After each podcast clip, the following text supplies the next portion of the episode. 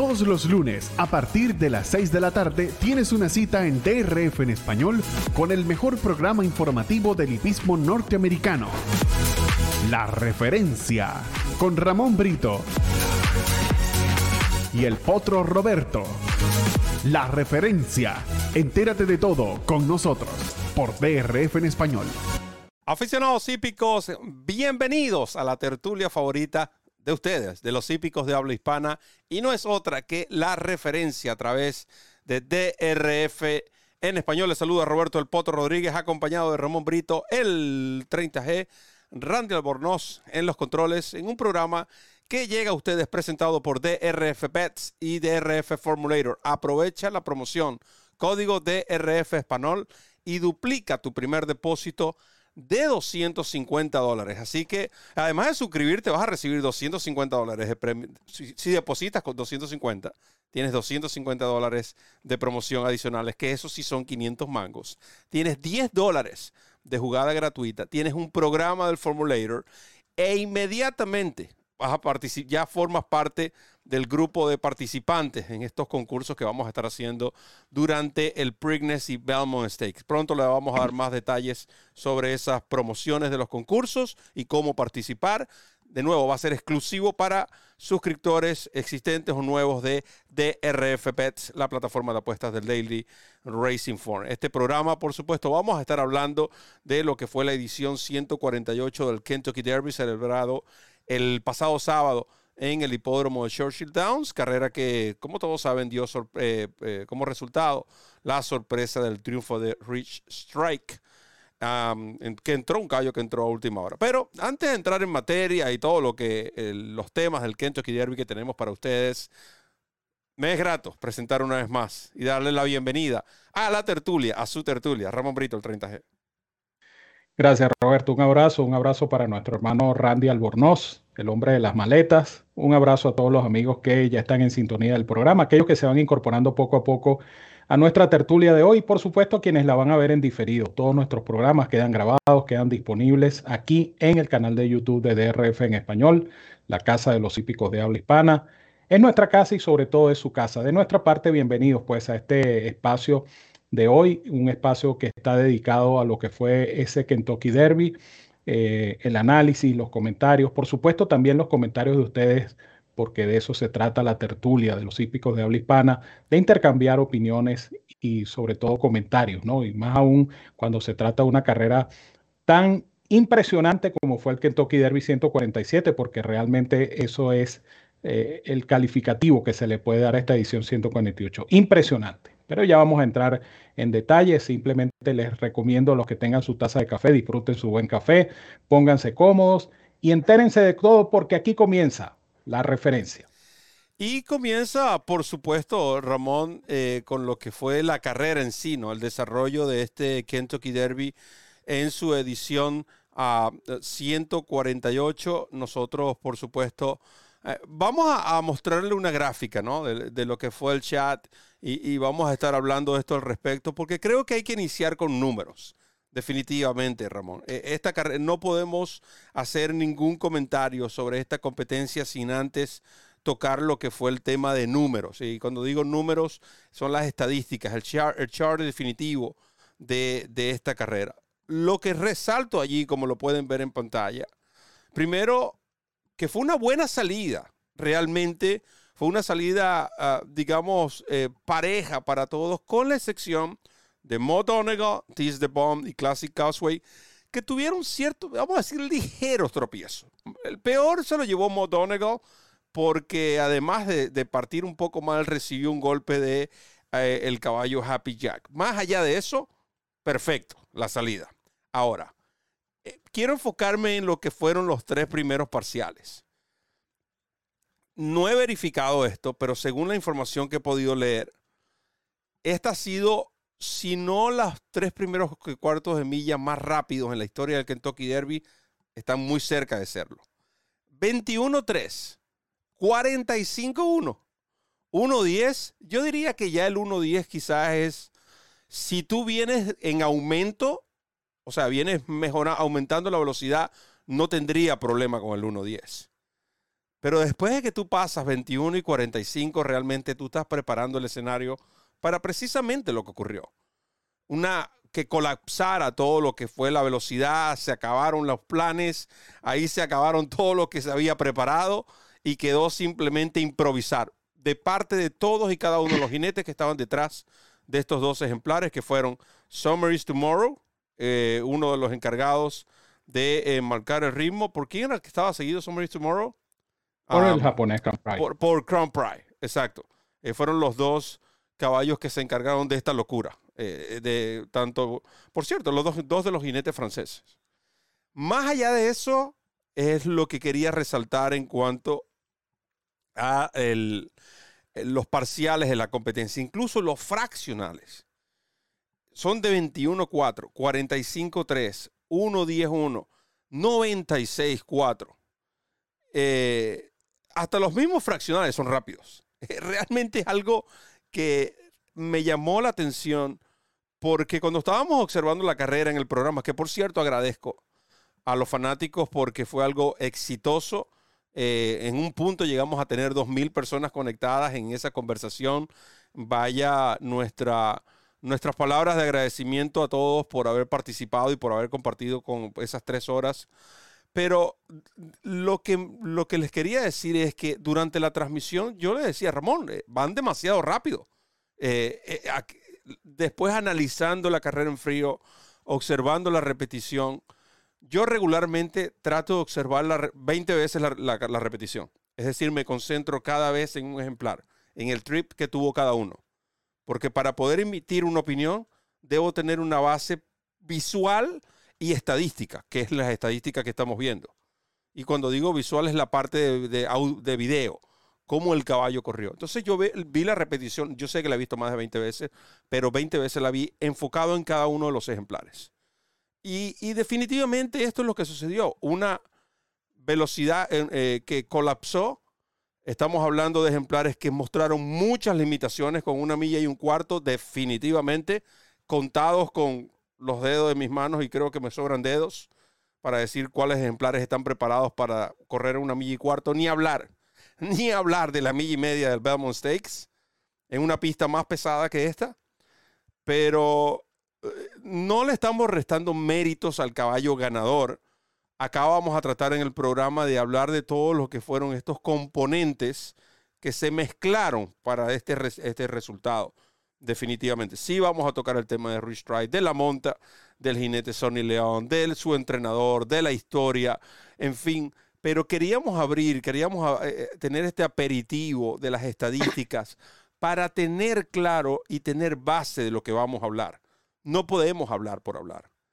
Tenemos que concentrarnos enfocados en esto y sin el que cualquiera que sepa de carreras de caballos, cualquiera que analice una carrera, el resultado de una carrera en una milla y un cuarto, y vea estos tres primeras fracciones de 21, 3, 45 y 1, 10, la cualquier persona que sepa esto te va a decir, te garantizo que la velocidad colapsó y simplemente ganó uno de los ejemplares que más resistencia tuvo para llegar a la distancia. A veces, esa, por eso es que a veces tenemos esas falsas proyecciones de atropelladas. No tanto es la atropellada, es que los que van adelante se vienen, vienen caminando y genera esa, esa eh, eh, digamos, esa falsa imagen del que los que vienen atropellando vienen muy fuerte. No estoy diciendo tampoco que vienen fuerte, pero ah, da esa apariencia de que vienen más fuerte de lo normal, eh, de lo que realidad es. Ramón opiniones sobre lo que fueron las fracciones de esta, de esta carrera. Totalmente innecesaria, diría yo, eh, porque, y esto lo comentaba con don Juan Oleaga, por cierto, estuvimos conversando largamente sobre el, el derby, y, coincidíamos en, una opinión eh, acerca de, ese, de ese primer, esa primera mitad de la carrera. ¿Cómo es posible, nos preguntábamos tanto Juan como este servidor, eh, que dos jinetes de tanta experiencia como Barcelona y Lemer caigan en un tren de carrera tan absurdo, porque estaban corriendo una carrera de milla y cuarto, no estaban corriendo un sprint de cinco furlong, estaban corriendo dos mil metros. Y cómo estos dos señores eh, se plantearon una carrera innecesaria. Summer is Tomorrow se sabía que iba a buscar la carrera desde temprano. Pero Crown Pride, por ejemplo, no era precisamente el caballo que iba a salir a perseguir a Summer is Tomorrow. Y sin embargo, Crown Pride, el, jinete le puso para no dejar escapar a Summer is Tomorrow, al cual se lo ganó y el cual todo el mundo, bueno, suponía todo el mundo que el caballo iba a colapsar este, luego de su velocidad, sea cual fuere la velocidad del caballo, porque el caballo simplemente, eh, este lote le quedó grande. Yo estoy de acuerdo contigo en el sentido de que esto lo que causó fue un colapso y, la carrera se complicó. La velocidad fue tal que un caballo como, yo voy a poner el ejemplo de Guaya Barrio, por ejemplo. Guaya Barrio iba como en el decimosegundo, decimotercer lugar, porque sencillamente Guaya Barrio no podía ir a esos parciales que iban estos caballos que iban este, marcando los primeros parciales. Pudiéramos decir lo mismo de un caballo como Classic y que es un caballo rápido y ni siquiera se vio en los primeros metros. ¿Por qué? Porque no son caballos que iban a salir a correr en 22, sino que iban a salir a correr en 24. Otro que me pareció apresurado fue Johnny Velázquez con Messier, tengo que decirlo. Eh, Messier estaba muy cerca de estos dos caballos que iban destrozándose en esos parciales y Messier iba Messier tercero. prácticamente iba en, 23. En 23 y 46. Y, prácticamente. Y, eso para, para, el caballo Messier fue perjudicial porque de hecho Johnny B lo obliga a pasar en los, eh, antes de la curva lejana, lo obliga a pasar entre los dos caballos y, forzó el tren de carrera y hasta ahí llegó Messier. Entonces la carrera se complicó, pero, pero hay un punto también, Roberto, que tú, que tú tocaste y que a mí me parece que eh, hay que afianzarlo, ¿no? Hay que eh, ratificarlo. La, lo que hemos venido comentando siempre de la cría del pura sangre en Norteamérica. Que hay caballos que, dijeron claramente que, milla y un cuarto les queda larguísimo, que llegan hasta la milla y un, y un octavo, o sea, 1800 metros, y que de ahí en adelante les cuesta un mundo. Y vamos a hablar de ellos más adelante, pero, pero aquí, aquí en una carrera como esta es donde queda evidenciado eso. Ejemplares que pudieron haber tenido más efectividad en el remate y que se quedaron en el remate. Entonces eso es parte también del, del, análisis en frío ¿no? que hay que hacer de esta competencia. Pero uh, como estamos hablando de la carrera por partes, pues concluyo esto, eh, este comentario diciendo que sí, eh, fue un tren de carrera absurdo y ese tren de carrera absurdo trajo sus consecuencias. Sí, y le pedimos disculpas porque es difícil ampliar el, el, chart. Es un chart de 20 caballos, son muchos números. Yo le recomiendo que descargue su chart desde su página de su referencia y puede comparar. Nosotros simplemente lo estamos haciendo para eh, tener alguna base y, siempre tener un soporte de lo que se está hablando. Eh, si nosotros vamos a comparar, por ejemplo, hablando de trips, y, yo te lo decía, el trip de simplification, la monta que le dio José Ortiz a simplification fue perfecta. Buena salida. Hubo un punto de la carrera antes de girar la primera curva que simplification parecía que estaba en una isla. El caballo no tenía nadie alrededor. ¿Cómo? Eh, eh, era parte del plan, ¿no? Tú no quieres correr un caballo que, en tropiezos. No estoy diciendo esto de manera negativa. Lo que quiero decir es que cuando tú comparas el trip de simplification con el trip que tuvo Mo Donegal, por ejemplo, saliendo desde el 1, partiendo mal, recibiendo un golpe y simplification se lo gana por cabeza, tú tienes que decir que en la carrera, o, o quizás estoy equivocado, que Mo Donegal fue mejor caballo que simplification. ¿Que Simplification ocupó una mejor posición? Por supuesto que la ocupó. No estoy diciendo que fue una mala carrera, creo que fue una extraordinaria carrera. Pero cuando empezamos a comparar trip con trips, ya mirando, ya proyectándonos hacia otras competencias, es bueno tener estos detalles en cuenta. Está el caso Epicenter. Para mí, Epicenter demostró ser, si no el mejor, tiene que estar uno o dos como los mejores de la generación. Yo creo que Epicenter es o el mejor o el 1A. Definitivamente, porque Epicenter, como bien lo decía Ramón fuera de cámara, es primera vez que el caballo corre tan retirado de, los primeros lugares, pero fue precisamente por eso, porque Joel leyó perfectamente los parciales. Y él dijo, no, yo no voy a correr cuarto, yo voy a correr octavo. Porque octavo yo puedo ir en 24. Si yo corro cuarto, voy a pasar en 23 o en 22 y fracción. Y en vez de pasar en los 48 que en mi mente quiero pasar, voy a pasar en 47. Entonces me voy a quedar de este lado. Muy bien, Joel, por ese lado. Además, cuando Epicenter pasa y entran en la recta final, cuando Flavian Pratt logra sacar a Sandon algo similar a lo que hizo en el Bluegrass, yo en lo particular dije, va a ganar Sandon. Pues no, Epicenter demostró cuán buen caballo es, que a pesar de haber corrido fuera de sus, vamos a decir, de su, acostumbrado posición en carrera, quizás un ritmo similar al que viene acostumbrado, pero no la posición el caballo pudo aguantar a Sandon. Lamentablemente no pudo aguantar, en este caso, lamentablemente para Musen, Rosario, el Winchell y todas las conexiones del caballo Epicenter, no pudo aguantar a Rich Strike. Pero Epicenter demostró ser un caballo guapo, ser un caballo de calidad. Creo que Epicenter y Sandon para mí siguen siendo los líderes de la generación, con todo respeto. Creo que Modonegal, y ya hablaremos de este tema también, es un caballo que se proyecta mucho para el Belmont State porque también hay que agregar la parte del pedigrí. Estos caballos, no this time, es un excelente cemental, pero no this time no ha probado ser un ganador en distancia de, largas, en distancia de una milla y cuarto, en distancias clásicas de la milla y media. Hasta el momento no ha podido. Es un cemental joven, hay que darle tiempo a estos productos que se desarrollen. Quizás como cuatroañeros, estos caballos puedan eh, digamos, mejorar ah, con el aumento de distancia. Pero por el lado de un Como, por el lado de Tapit, ya son cementales súper comprobados en estas distancias largas. Entonces allí es donde tenemos que enfocarnos. Ya adelantándonos un poco lo que será el Vermont Stakes.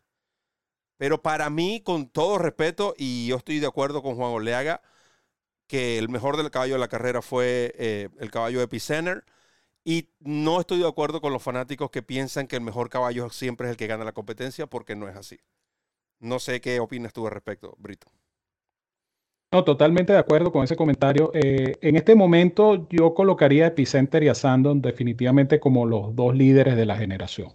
Eh, la carrera de Epicenter fue muy valiosa en el sentido de que Epicenter ha demostrado versatilidad. Epicenter ha demostrado que no depende de correr en punta y esto lo habíamos hecho eh, como comentario desde que ganó el Louisiana Derby. No es un caballo que necesita correr la punta. Ellos probaron precisamente en esa carrera eh, esa versatilidad del caballo y el caballo respondió y respondió bien. Este epicenter me recuerda mucho a Gun Runner, ¿no? Caballos que, que, se van desarrollando poco a poco en su vida pistera. De repente epicenter. recuerda que Gun Runner era un Candy Rye. Claro, y tenía, y tenía ese pedigrí para llegar a la, a la distancia de aliento. Pero, pero como caballo que se va desarrollando, me parece que va bien encaminado Epicenter. Definitivamente. Y preguntan, bueno, ¿por qué no hablamos del caballo ganador? Les decimos, este es un programa de una hora. Vamos a tocar todos los puntos del Kentucky Derby, pero oímos... Claro. Es como, es como si te estuvieras comiendo una, una naranja, ¿no? O una... ¿Cuál es la más pequeña? La mandarina. Mandarina. Eh, eh, eh, es así. Tú tienes que ir de a poco y, y, vamos a tocar el tema del ganador. De, creo que el ganador es el que vamos, vamos a hablar, pero hay ciertos factores en la carrera que nos gustaría resaltar, porque no todo se trata de que un caballo vino del último al primero, eh, ganó y ya, y todo es eh, eh, Disneyland. No, hay muchos factores que influyeron para que esa victoria se diera, señor Ramón Brito. Sí, volviendo al tema de, de esta generación, Obviamente estamos en el mes de mayo, es muy temprano para, para hacer tan bien, eh, o, tampoco, mejor dicho, eh, sacar conclusiones a priori, porque vienen carreras importantes, todavía hay que ver qué pasa en el Belmont Stakes. Yo no diría tanto el Prignes, porque el Prignes va a ser una carrera donde va a haber muchos ejemplares nuevos. El único, el único o los únicos hasta el momento que están confirmados para el Prignes son el, el ganador Rich Strike y Simplification con la monta de Johnny Velázquez. Mm. Entonces el, el Prines no va a ser termómetro. Quizá el Belmont pudiera ser un termómetro, pero el termómetro principal de esta generación va a ser el Traverse Stakes. Allí es cuando sí vamos a tener una visión más clara de cuáles son los ejemplares que definitivamente destacan dentro de esta generación. A mí me pareció eh, la carrera de Sandon muy buena, pero Sandon no tuvo la efectividad en el remate, es decir, esos 200 metros adicionales se le hicieron largos a Sandon. Extrañamente, pero sí, por, porque no había como una excusa para que le hiciera la, porque el caballo corrió perfecto, como tal y como lo colocaron en el chat, y, creo que es el comentario que describe mejor la carrera de Sandon. Un copy and paste de, del Bluegrass. Aunque yo diría que acá corrió con menos tropiezos. Con menos tropiezos, sí, pudiera decirlo. Con menos tropiezos, porque Sandon en el Bluegrass eh, él queda último con una pared de caballos enfrente y tiene que abrirse paso. En, el derby no tuvo tantos contratiempos. Eh, yo le decía a Roberto que el único inconveniente que tuvo Sandon fue un toquecito que le dieron en la partida, pero que no tuvo ninguna influencia en el resultado de la carrera. Ramón, disculpa, para que la gente tenga, las personas, los fanáticos tengan una idea de lo que es la parte, lo, lo importante que es el pedigree de estos nuevos cementales, incluso de todos los cementales, No Stein es uno de los que promedia menos distancia. No, no llega ni siquiera ni a los 7 furlongs en averaje. En averaje, no estamos diciendo que los caballos no pasan de 1400 metros, porque ahí van a encontrar caballos ganadores de 1000 metros, pero caballos ganadores de 1800. El averaje es de 6.95 furlongs. En cambio, Tonalis, que es un tapit, 7.67. 61. Quality Row, 7.67 furlongs. Curling, 7.78 furlongs. Entonces allí donde se ve la parte de, ese fondo ¿no? que tienen los cementales. El mismo Gun Runner, 7.62. Tapi, 7.73. Medaglia de oro. Eh, eh, de nuevo, eh, estamos tratando acá de, de ir armando todo esto para que vean también que no necesariamente estos ejemplares es garantizado que van a llegar cómodamente a distancia de una milla y un cuarto y una milla y media. Estoy leyendo opiniones, por cierto, eh, sobre la conducción de, de Flavian Pratt sobre el caballo eh, Sandon. Yo creo que no se equivocó Flavian Pratt. Yo creo que Flavian Pratt venía siguiendo a su enemigo, que él, estaba consciente de cuál era, cuál era, su enemigo principal, que era Epicenter. Los dos jinetes hicieron lo que tenían que hacer. Yo creo. Para mí fueron dos condiciones perfectas. Exactamente. Yo creo que Flavian Pratt estaba consciente de que el rival era Epicenter y que por lo tanto Epicenter era el que tenía que alcanzar. Y yo creo que de ahí eh, es el, el hecho de que una vez que avanza Epicenter, eh, Pratt comienza a mover porque Pratt no quiere dejar que el otro caballo se le escape, que le saque más ventaja. Es la impresión que me da. El problema es que el caballo en sí, el caballo como tal, él se queda en los 200 finales. Él pareciera que, se encontró una pared en esos 200 finales y no pudo seguir de allí. porque el caballo traía el envión. Si podemos ver, si podemos colocar en pantalla, yo les recomiendo que sigan la cuenta de Timeform US. De nuevo, son gráficas que representan muchos ejemplares es muy difícil eh, colocarlas en, ampliarlas para que puedan apreciar. Pero según el Time for US, con todo y que el ganador fue Rich Strike, ellos le otorgaron la mejor cifra a Epicenter, 120. Y el Time for US, como les dije, es una de las, de las cifras más respetadas a nivel mundial. Ni siquiera estamos hablando de Norteamérica. Y están dividiendo todos esos cajones que ustedes ven, identifican a lo que son las, eh, dónde se, eh, en qué posición se encontraban en esa parte de la carrera y las respectivas cifras de ese momento. Y noten que Epicenter, por ejemplo, eh, venía de, de, de, esas carreras de recibir 113, 118 y ahora recibe 120. Tony Poor, por supuesto, 119. Eh, perdón, el Rich Strike, el ganador, 119. Pero esto, esto simplemente refuerza el punto que estamos hablando. De que caballos que a pesar de que no lograron la victoria, eh, por alguna razón son reconocidos, no solo por las estadísticas y estas cifras, sino por la parte visual de que, que fueron el mejor de la competencia. Ahora, si tú colocas a un caballo, por ejemplo, ¿Cuántos no tuvieron la oportunidad que tuvo Epicenter? Observando la, repetición, Ramón. Simplification lo tuvo. Guayabarre la tuvo. Charger la tuvo. El mismo Messier que tú mencionabas la tuvo. Porque ellos siguieron la velocidad. Quizás Messier, estoy de acuerdo contigo, la siguió muy de cerca y eso le pudo haber quitado. Pero todos los caballos que le mencioné, Simplification, Tony, eh, Tony Cyberknife, eh, Guayabarrio todos esos caballos siguieron el mismo, la misma velocidad que siguió Epicenter. Y no pudieron avanzar, cosa que sí pudo hacer Epicenter. Y el haber controlado o neutralizado, porque eso pudo haber sido, eh, eh, que Sandon se haya intimidado ante la presencia de Epicenter y la destreza de Joel Rosario.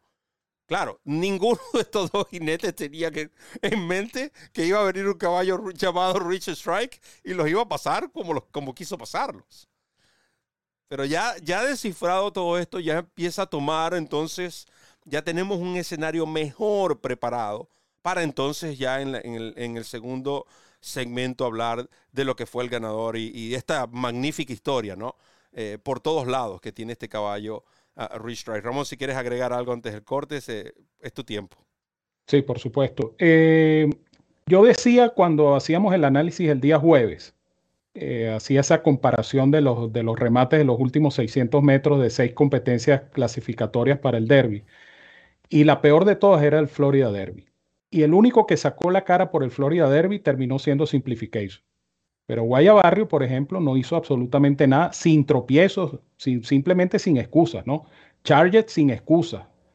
Eh, eso, eso quizá validó ese comentario que habíamos hecho sobre eh, ese remate del Florida Derby. Yo decía, a mí no me gusta ninguno de los caballos del Florida Derby y el que más cerca llegó fue Simplification, que lo que debo decirlo, hizo una muy buena carrera, eh, amparado una tremenda conducción de José Ortiz. Pero eh, créanme que es muy fácil decir, bueno, que Sandon no atropelló a tiempo, que Sandon se quedó, que Sandon atropelló antes de tiempo. La diferencia, señores, entre una carrera de milla y un octavo y una carrera de milla y cuarto en Estados Unidos es abismal, es mm. gigantesca, es tremenda. Sobre todo en estos días de hoy. Y sobre todo en estos tiempos, en estos últimos años. La diferencia entre llegar a una carrera de 1008 a una de 2000 metros es tremenda. Y hay varios, de, varios ejemplos en esta competencia que estamos analizando que se ajustan a eso. No es lo mismo atropellar en 1008 que atropellar en 2000 metros. Ahí se requiere otro, otro tipo de, resistencia, otro tipo de estamina que varios de estos caballos no tuvieron. Entonces, eh, esto para que no se, no se enfrasquen en decir que, un caballo atropelló antes de tiempo o después de tiempo. El problema es llegar a la distancia. Es un tiro muy exigente y esto va a pasar en el Belmont State también y va a pasar en el Traverse State también. No, y, son carreras muy eh, eh, mirándolo desde el punto de vista, porque sé que he leído comentarios y de nuevo, respetamos sus opiniones y, para esto es este programa, siempre y cuando mantengamos también ese respeto mutuo, ¿no? Hacia todos los que acá participamos, tanto como Ramón, este servidor y, entre ustedes. Pero ah, mírenlo desde el punto de vista de Pratt. ¿Qué prefieres tú como Pratt? ¿Decirle a Chad Brown? Oye, mira, yo hice todo lo que me pediste, puse el caballo ahí, simplemente el caballo no respondió. ¿A que esperar, coger un tropiezo y después decir, oh, ¿a quién le va a echar la culpa? Eh, eh, yo creo que hasta mirándolo desde ese punto de vista fue positivo. Y, de nuevo, Sander no corrió mal. Eh, Sander fue mi selección. Creo que fue, fue, la selección también de Ramón. Nosotros decidimos por un solo caballo. Aquí no damos ni tres, ni cuatro, ni cinco. Es un solo ejemplar el que va a ganar y nosotros decidimos por uno. Bueno, llegó tercero pasamos la página, de eso se trata el hipismo. Pero acá, están, no estamos hablando de, pensadores de bolsillo, ni de pronósticos, ni cuál apostó, ni cuál no apostó. Porque si a ver, vamos, estoy seguro que ni este servidor, ni el que hace el programa conmigo, mucho menos el que lo dirige, y ninguno de ustedes apostó al caballo que ganó que ahora han salido apostadores de última hora. Bueno, esos son otros 500 mangos. Vamos a aprovechar, vamos a una pausa y regresamos con más de este resumen del Kentucky Derby aquí en la tertulia favorita de los hípicos de habla hispana, la referencia. Entérate de todo.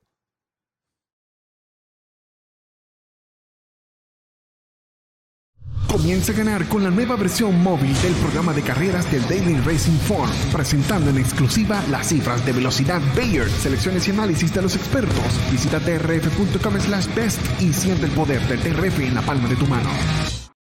TRF en español, la casa de los hípicos de habla hispana. El lugar donde encuentras noticias, pronósticos, programas en vivo y mucho más.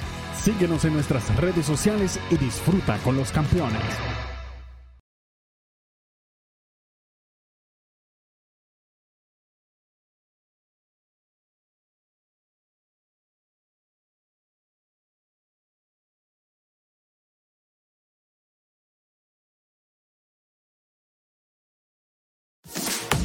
Todos los lunes, a partir de las 6 de la tarde, tienes una cita en DRF en español con el mejor programa informativo del hipismo norteamericano. La referencia con Ramón Brito y el potro Roberto. La referencia. Entérate de todo con nosotros por DRF en español. Continuamos con la referencia a través de DRF en español, la casa de los hípicos de habla hispana. Contentos por ese programa, Ramón, del día sábado.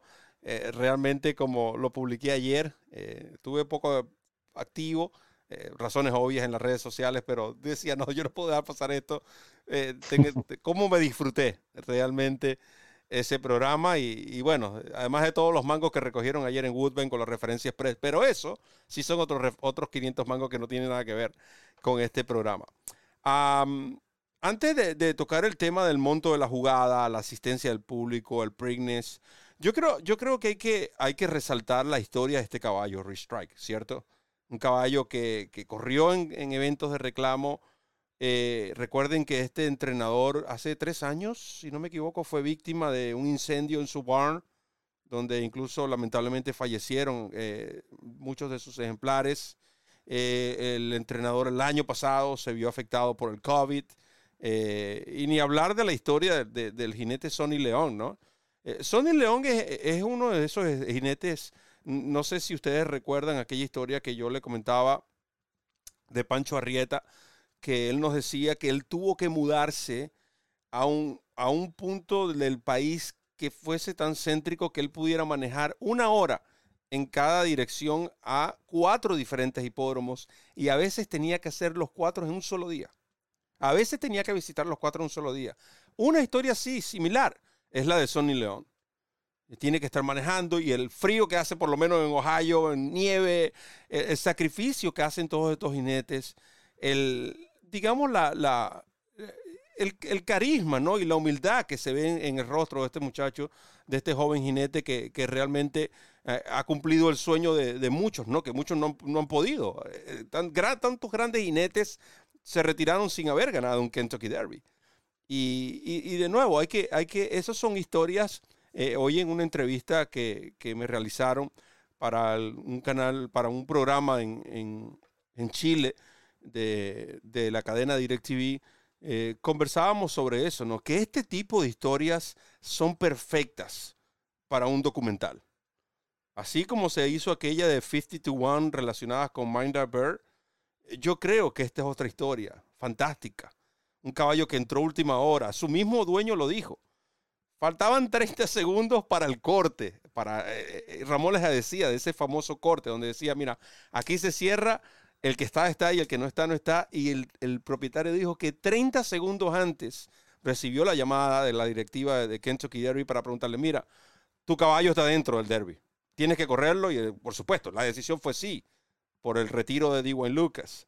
Lo cómico de D.Y. Lucas cuando le dijeron, bueno, yo lo único que puedo decir es que el, me deben el 10% porque él retiró lamentablemente Interior Row, no pudo correr. O sea, todo como que se compaginó, se, se unió para que resultara esto.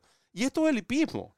De una, una vez más, este caballo, Restrike, confirmó que todos los que estamos acá, lo que menos sabemos es de carreras de caballo. Y nosotros tenemos que entender eso, porque no somos dueños de la verdad. Y hay que disfrutar el momento de la historia. Eso sí, públicamente lo digo, sin desviar la atención del protagonista principal como lo es el caballo de carreras, en este caso Restrike. Bravo por Sonny León, bravo por Eric Rick, bravo por los propietarios, por el herrero, por el criador, eh, que es Calume, por cierto. El Calume vuelve a la palestra.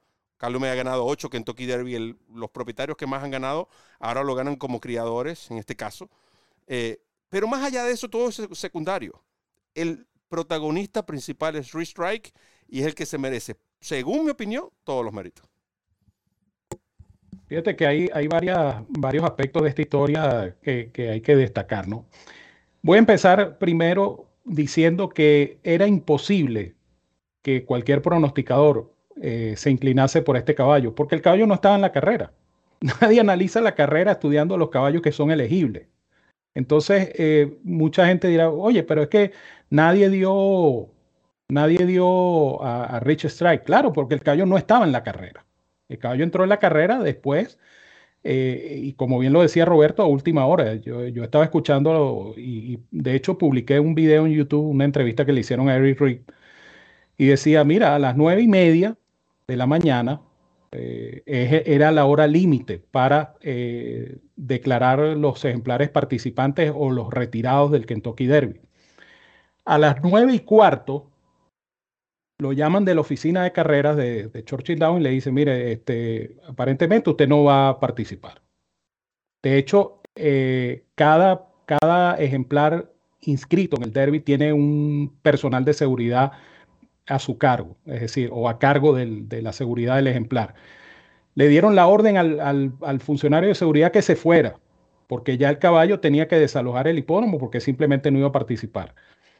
Eric Reed ya tenía planificado inscribir este caballo en el Peter Pan, carrera que se va a disputar esta semana en Belmont Park. Porque era su opción B, pues. Decía, bueno, si no corremos acá, le, dijo al personal de cuadra, no, no se desanimen, nosotros vamos a correr el, Peter Pan eh, la semana que viene en Belmont Park. Y resulta que se da el retiro de, de Ethereal Road, como bien lo dijo Roberto, minutos antes de eh, la hora tope, de las 9 y 30. Entonces llaman, llama, ni siquiera llamaron de la oficina de carrera, sino que llamó un asistente de Eric Reed, eh, que estaba precisamente cerca de la oficina de carrera y se entera de la noticia y llama a la cuadra y dice, no, no recojan nada, no se vayan, que, que, hay un caballo retirado y el caballo nosotros va a correr. Y el propio Eric Reed le dijo, no, tú estás loca, porque a mí me acaban de llamar hace 10 minutos a la oficina de carrera y me, dijeron que el caballo no va a correr. Que va a correr porque el caballo de Tirial Road está retirado, sí va a correr. Confirmaron y efectivamente se dio la entrada del caballo eh, Rich Strike a, la nómina de la carrera. El destino es una cosa fabulosa, es una cosa que, que no, no, por más que le busques explicación a este tipo de situaciones, no se la vas a encontrar son cosas del destino. Alguien decía por ahí eh, con, cierto, con cierta eh, veracidad, que como si los astros se hubiesen alineado para que esto sucediera. Es, más o menos ese tipo de interpretación. El caballo se transformó, sí, se transformó en, la pista de Churchill Downs. Eh, la conducción de Sonny León pues, fue extraordinaria. Y, la historia de Sony León, pues es la misma historia de tantos profesionales. Lo digo yo mm. como venezolano y lo saben muchos de ustedes y, por supuesto parte, buena parte de nuestra audiencia está aquí en Venezuela y saben que eh, Sony León es uno de tantos casos de profesionales que han tenido que emigrar de este país por situaciones que no viene al caso mencionar y que han buscado su futuro y su mejor vida en, en otras latitudes, desde Estados Unidos hasta Japón. Y ese es el caso de Sony León y Sony León este, defendiéndose y ganando carreras. 700 carreras ha ganado Sony León en Estados Unidos. Se dice fácil, pero Sony León ha ganado 700 carreras en Estados Unidos. El hipódromo. Sí, exactamente, ese, ese, era el punto que quería hacer. Que mucha gente dirá, sí, pero es que Sony León monta en Belterra Park. Ganar una carrera, y esto, y esto lo, voy a, lo he dicho y lo, y lo seguiré diciendo toda la vida. Ganar una carrera en cualquier hipódromo de Estados Unidos es difícil. ¿Por qué? Porque ganarse una monta para conducir un ejemplar en una carrera es sumamente difícil. Porque no es que va a llegar Sony León o va a llegar cualquier otro y va a decir, mira, aquí estoy yo, este, ¿cuáles son los caballos que voy a montar? Hay que ganarse la confianza de los entrenadores, hay que ganarse la confianza de los propietarios. Hay que, hay que, hay que trabajar. Muchas horas de trabajo, desde muy temprano en la mañana hasta la tarde. Para poder conseguir una monta. Imagínense ustedes ganar una carrera.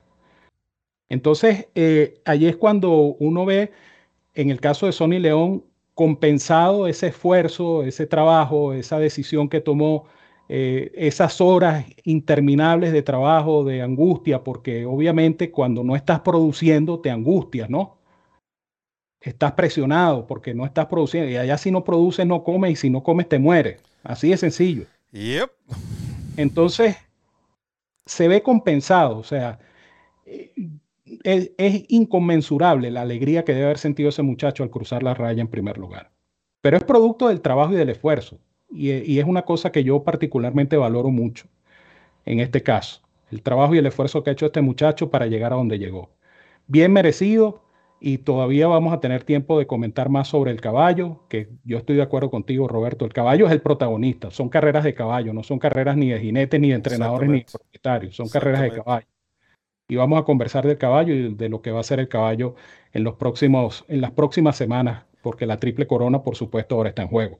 El jinete juega un papel fundamental en esta ecuación, pero no es el principal. Como tampoco es el principal y no fueron muy gratos los comentarios que lamentablemente malsanos, ¿no? Y, falta de información. Y es lo que yo les digo y les voy a aconsejar siempre. Amados, es mejor llegar tarde a la fiesta correcta que llegar temprano a la fiesta donde no están invitados, porque no vas a poder entrar. Cuando se vio la imagen de eh, el caballo Rich mm, eh, vamos, vamos a, hacer, a decirlo como en primera instancia se, planteó que el, oficial de pista eh, eh, con el Pony Boy estaba maltratando al caballo Strike, cosa que es totalmente falso. No, le estaba llamando la atención y tenía que hacerlo de esa manera, porque el caballo se quería comer, lo mordió a él y, al, pony lo maltrató, incluso lo, cortó. Eh, lo mordió tan fuerte que, que, el caballo sangró, el pony. Producto de esta energía extraña que tenía el caballo después de correr una milla y un cuarto, eh, y que lamentablemente fue malinterpretada. Porque si hay un lugar donde se castiga el maltrato a los animales acá, créanme, y acá las personas, no digo que no ocurra, porque eso ocurre en todas las partes del mundo, pero acá se cuidan mucho de eso, porque eso es cárcel. Y las personas lo saben. Ahora, si tú lo quieres hacer con intención, estás asumiendo, tienes que asumir las consecuencias. En este caso no lo fue, estamos hablando de uno de los mejores outriders del país. y la foto es evidente, ¿ah? Sí, sí, hay una, foto, hay una foto, hay una foto donde se ve la pierna del, del, del, ponyboy y el mordisco que le está dando el caballo. No es cuento. Exacto. Preguntan por las traducciones. Hay, hay nombres que no tienen traducción. Es simplemente juego de palabras porque rich tiene que ver con, eh, tú lo puedes mencionar con, con riquezas, pero también lo puedes asociar con el, nombre, eh, cuando le cortan, le abrevian el nombre a, una persona. A los Richard, acá se le dice Rich. Y strike es de, golpe, de, pero no de golpe de golpear, sino como una... Eh, como un golpe de suerte, pero en este caso un golpe de fortuna. Exactamente, puede ser así. Y bueno, mira, fue un golpe de fortuna, se puede decir, si lo traduces de esa manera. Pero volviendo a lo, del, lo del eh, policía de pista, eh, eh, de nuevo, fueron comentarios malsanos que, que yo no estoy de acuerdo con los mismos. Vamos a informarnos, gente.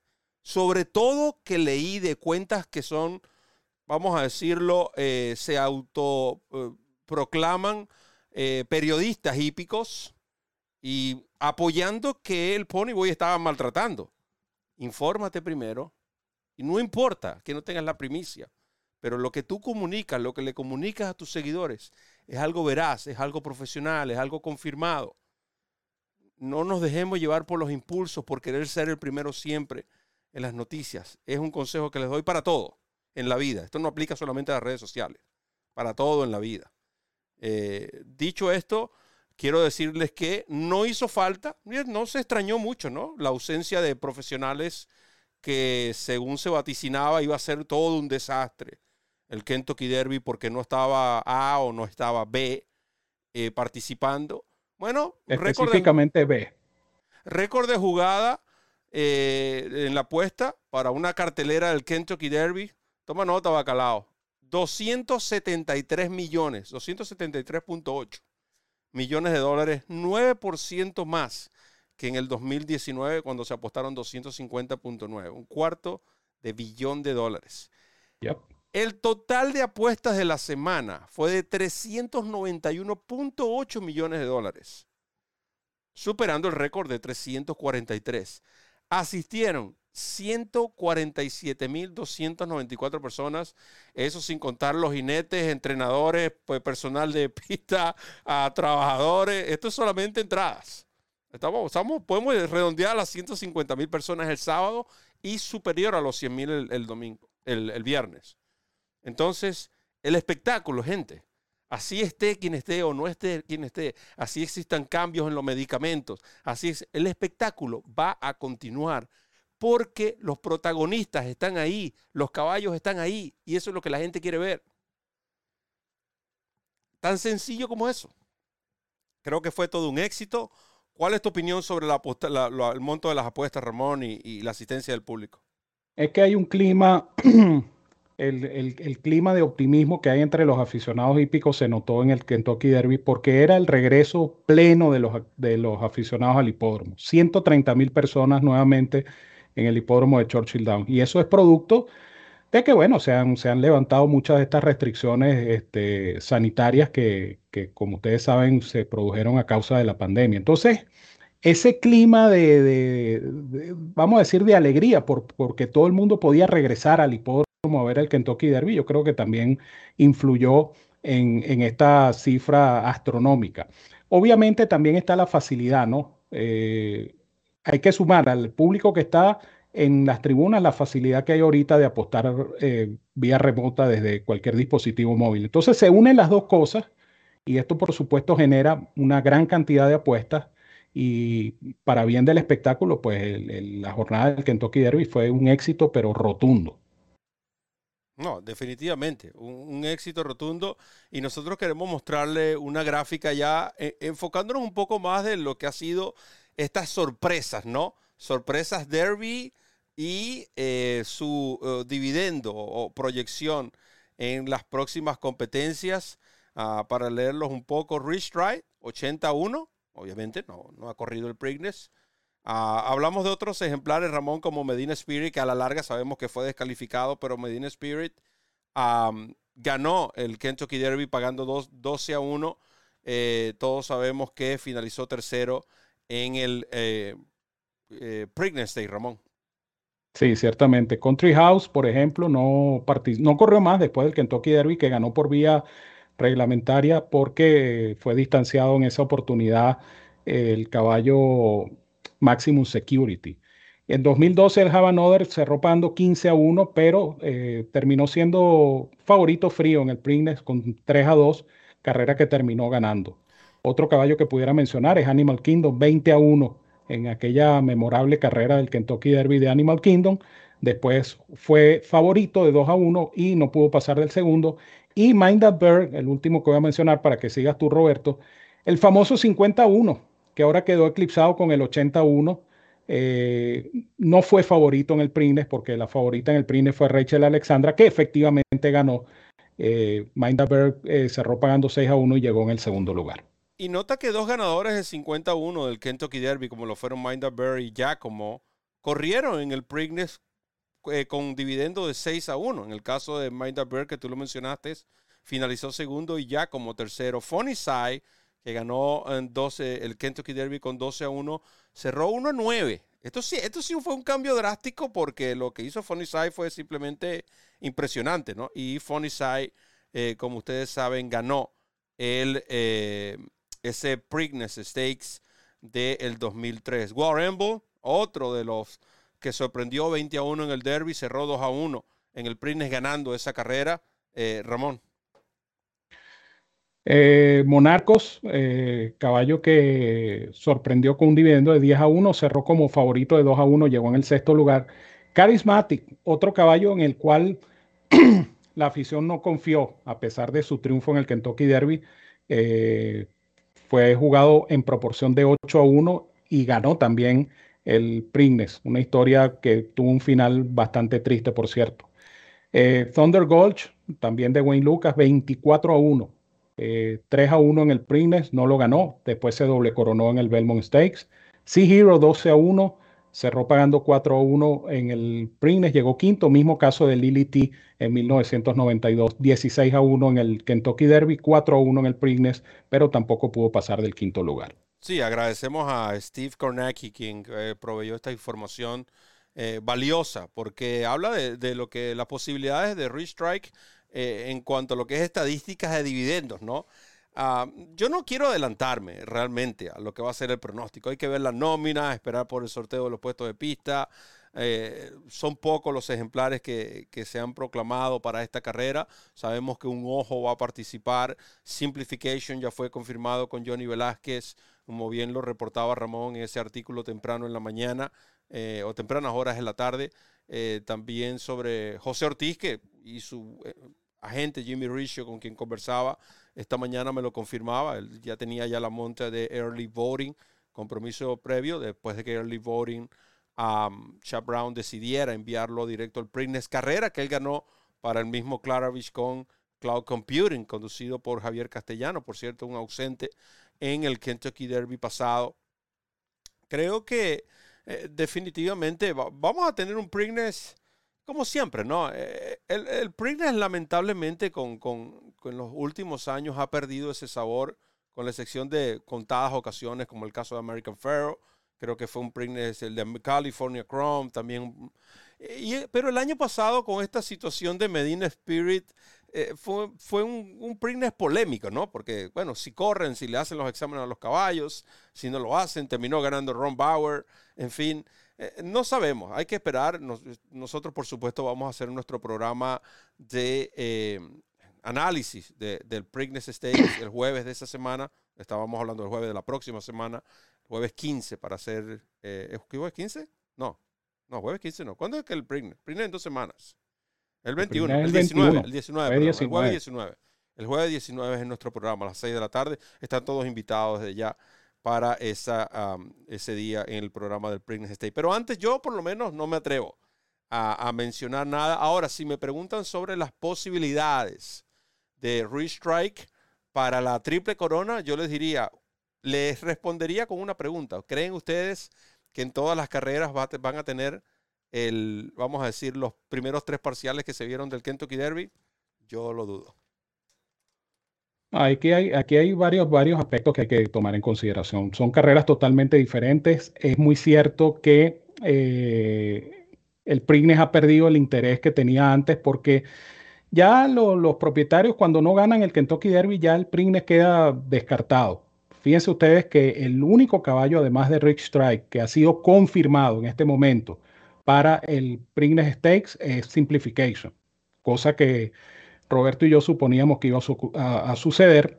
Eh, está la incógnita de la presencia de la potranca Secret Oath. Es importante mencionarlo porque Secret Oath, eh, su inscripción dependía mucho de lo que pasara en este Kentucky Derby. De hecho, así lo dijo tanto Divo en Lucas como lo dijo el propietario de la yegua. Pero nosotros vamos a ver el resultado del derby y allí vamos a tomar una decisión. Una vez eh, ocurrido lo que ocurrió, las conexiones de Secret están casi 100% comprometidos a correr el Preakness. Son carreras diferentes, eh, son, como bien lo dijo Roberto, planteamientos de carrera eh, totalmente diferentes, son distancias diferentes, no son los mismos ejemplares que van a participar. Entonces, eh, nosotros evitamos hacer cualquier tipo de, especulación o de pronóstico hasta tanto no tengamos la nómina de la carrera. Siempre lo hemos dicho, siempre, siempre ha sido así. O sea, eso no es nuevo para nosotros y, no debería ser nuevo para ninguno. Usted no puede hacer un pronóstico y decir, eh, el, ganador de tal carrera va a ser fulano y tal, porque tú no sabes, eh, es como el derby. a ti te podía gustar Modónegal, pero ajá, y partiendo por el uno Modónegal es lo mismo. Cambió todo. de hecho, a nosotros nos agradaba Modónegal. Exactamente. Y, no lo dejamos de incluir en nuestras combinaciones, pero no era el principal, precisamente por eso, por el puesto de pista. El, puesto de pista. Entonces, hay que esperar. Eh, ahorita eh, apenas han pasado 48 horas del Kentucky Derby y no podemos hacer conjeturas y no podemos... Este, time, un caballo que menciona, puede ser también. No, Indutime no va. No, ese es el que no va. Indutime no va. Indutime definitivamente no va. Eh, pero no podemos hacer conjeturas tampoco porque em, es muy temprano, repito, apenas han transcurrido 48 horas después del Kentucky Derby, no se sabe ni siquiera si Richard Strike va a participar en el Preakness, porque eso depende de la evaluación que hagan en los próximos días su entrenador y su equipo de cuadra y Está, eso sí lo comentaron. Ellos están comprometidos a correr y el caballo está listo para correr. Exacto. Si el caballo tiene, reúne las condiciones físicas para correr, lo van a correr.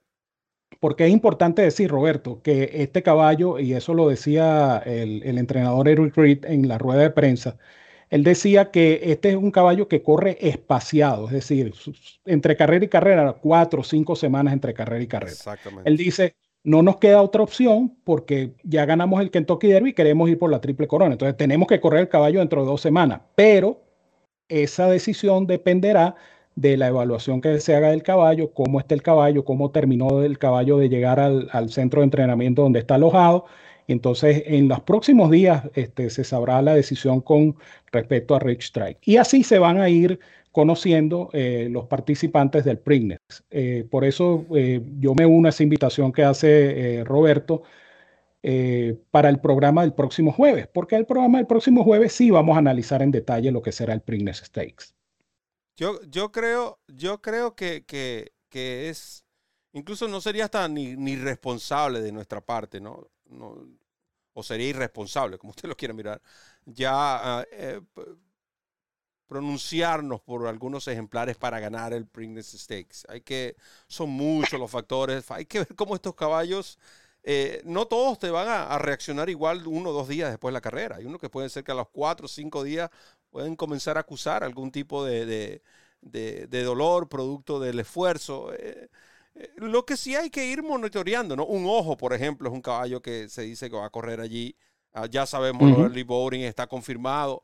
Eh, lo de el caballo Simplification. De nuevo, va a ser bastante interesante. Lo que sí puedo decir es que yo creo que ni Sandon no lo vamos a ver ahí. De hecho, yo me atrevería a decir que Sandon tampoco va a correr el, el Belmont Stakes. Sandon yo lo veo un caballo más de, de Gene Dandy, ya preparación para el Travers, eh, cosa que debería ser un, un, buen plan para este ejemplar. En cambio, de los de Pletcher, yo creo que Mo Donegal, con, con un descanso, eh, esas cinco semanas o cuatro semanas que hay entre el, el Derby eh, o cinco semanas entre el Derby y el, Belmont Stakes, creo que le, le vendrían bien a, este hijo de Uncle Mo. Sí, de hecho, de hecho, Fletcher dijo que de los tres caballos que participaron en el Kentucky Derby, el único que está en consideración para el Belmont Stakes únicamente es Mo Donegal. Los otros dos a descansar, tanto Charget como eh, Pioneeros Medina. ¿Tú correrías a, Epicenter en el Preakness? Bueno, fíjate que, eh, y les recomiendo que vean el video de Steven Asmussen después de la carrera. Eh, eh, qué, clase de persona, qué caballero Steven Asmussen, dándole todo el mérito al ganador, a Rich Strike, y, obviamente lamentándose del inesperado resultado del Kentucky Derby porque él llegó segundo. Él dijo que él estaría 50-50 eh, para correr el caballo en el Preakness. Eh, obviamente yo creo que al final la decisión va a ser no, por lo que hemos venido hablando siempre. Estos son caballos muy débiles, estos son caballos frágiles. Hay mucha, mucho camino que recorrer, muchas carreras importantes donde puede participar. Hay un objetivo a largo plazo que es la, la Breeders' Cup Classic. Perdón, entonces yo creo que Epicenter eh, definitivamente no. Sandon no va. Eh, no, lo han, no lo han oficializado, pero es muy probable que Sandon no, va, no vaya, perdón, porque la estrategia de Chad Brown era tener su caballo para el Kentucky Derby. Si este caballo ganaba el Kentucky Derby, sí iba a correr el Preakness, pero al no ganarlo, tiene su carta debajo de la manga para el Preakness, que es eh, Early Voting. En cuanto a Epicenter, eh, Epicenter hay que conservarlo y yo creo que, dadas las circunstancias actuales, es, no es necesario correrlo. Yo estoy como yo estoy 50-50. porque no sé, realmente yo lo pensaría, porque creo que es un caballo que tendría primera opción. No, eh, es que si corre, ojo, si corre es el caballo vencer, vamos a estar claros. Porque después va a tener el descanso del, del, del Belmont Stakes. Yo lo estoy mirando desde ese punto de vista. Que el caballo, el caballo tendría el descanso del Belmont Stakes. Cuando tú lees entre líneas las declaraciones de Asmussen, él e, e, está, sí, pero él estaba así como que bueno, sí, de repente tal, a lo mejor pudiera ser pero yo creo que ellos están pensando en, en más bien en carreras como el Travel. Runner. Sí. Eh, de nuevo, yo, creo, yo creo que, que, que Epicenter a, futuro va a ser un mejor caballo. Todo va a depender de cómo se desarrollan estos Noddy Times a medida que, que comienza a aumentar eh, eh, las distancias. Definitivamente, Jack Christopher eh, no, nada que ver. No, no, no. el caballo de Chap Brown para el Preakness es Early Bonnie. Ramón, lamentablemente hemos llegado al final de este interesante programa, como todos nuestros programas. queremos invitarlo para que estén pendientes de nuestras eh, programaciones. los próximos días ustedes van a ver eh, algunos cambios, pero sí regresamos este jueves y viernes a partir de las 11 de la mañana. Jueves y viernes 11 de la mañana con nuestros programas de pronósticos. Ya la daremos a conocer para qué hipódromos. La próxima semana no tendremos tertulia, hasta el momento no tendremos tertulia el próximo lunes, pero sí tendremos el programa ya del Preakness Stakes, así que estén pendientes y posiblemente regrese esa fiesta del de Preakness en este caso, algo similar a lo que hicimos al Kentucky Derby, pero de nuevo, manténganse en sintonía de DRF, donde nosotros estaremos eh, informándoles sobre nuestras próximas transmisiones. Seguro esta semana, Dios mediante, 11 de la mañana, jueves y viernes aquí en la Casa de los Hípicos de Habla Hispana. Así es, y por supuesto un millón de gracias a todos los amigos que han participado en el chat. Eh, quisiéramos estar mucho más tiempo con ustedes, pero los límites de nuestro tiempo también, así como el de ustedes, cuentan. Y, eh, pero fue una tertulia bastante participativa, eso es lo, eso es lo importante. Eh, compartir opiniones, eh, aquí dice el amigo José Rojas que llegó tarde. Nunca llega tarde porque el programa queda grabado y queda disponible en este canal. Así es que el que llegó tarde, entre comillas, simplemente se espera unos minutos y puede ver el programa en repetición o en diferido. Así es que nadie se pierde ningún detalle de nuestros programas. Y quedan disponibles en podcast también. Y también están en podcast, así que lo puedes escuchar en cualquiera de las principales o sea, Usted se coloca, por lo menos si su esposa duerme de su lado izquierdo, usted se coloca el headset de uno solo, del lado derecho, cuando estén durmiendo. Y usted escucha el programa y eh, ella no sabe que usted está escuchando el programa, no le voy a decir, oye, duérmete. Exactamente. a mí, ¿no? Yo no puedo porque yo no, yo no escucho por el izquierdo y, y duermo de ese lado, su Nubita se va a dar cuenta. Entonces tengo que esperar hasta la mañana para escucharlo. Pero esos son otros 500 mangos. Así es que bueno, señor, le digo como siempre, que los quiero mucho y los quiero de gratis. Les envío un fuerte abrazo a todos donde quiera que se encuentren. Cuídense mucho, que tengan una feliz y productiva semana. Gracias por la sintonía, gracias por el apoyo, gracias por la participación. Y ya lo saben, nos seguimos viendo aquí en DRF en español. Somos la casa de los hípicos de habla hispana. Es nuestra casa, es su casa. Randy, prepara las maletas, hermano querido. Un abrazo. Gracias Ramón, gracias a todos los fanáticos que disfrutaron con nosotros y a todos aquellos que van a ver este programa en diferido. En nombre de Ramón Brito, el 30G, Randy Albornoz, como siempre en los controles. ¿Y quién les habló? Roberto El Potro Rodríguez. Solo me queda decirles que recorran la milla extra. Hasta el próximo programa.